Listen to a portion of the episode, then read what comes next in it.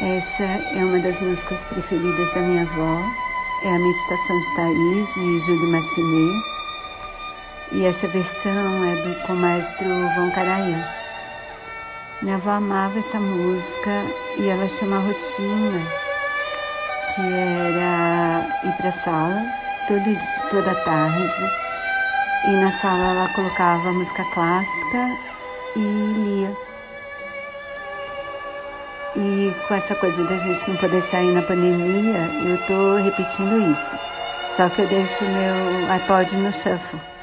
Então eu escuto as músicas mais variadas, nem tudo é clássico, mas essa é uma das músicas que eu, uma das minhas músicas favoritas. Eu vou colocar o link para se vocês quiserem ouvir também.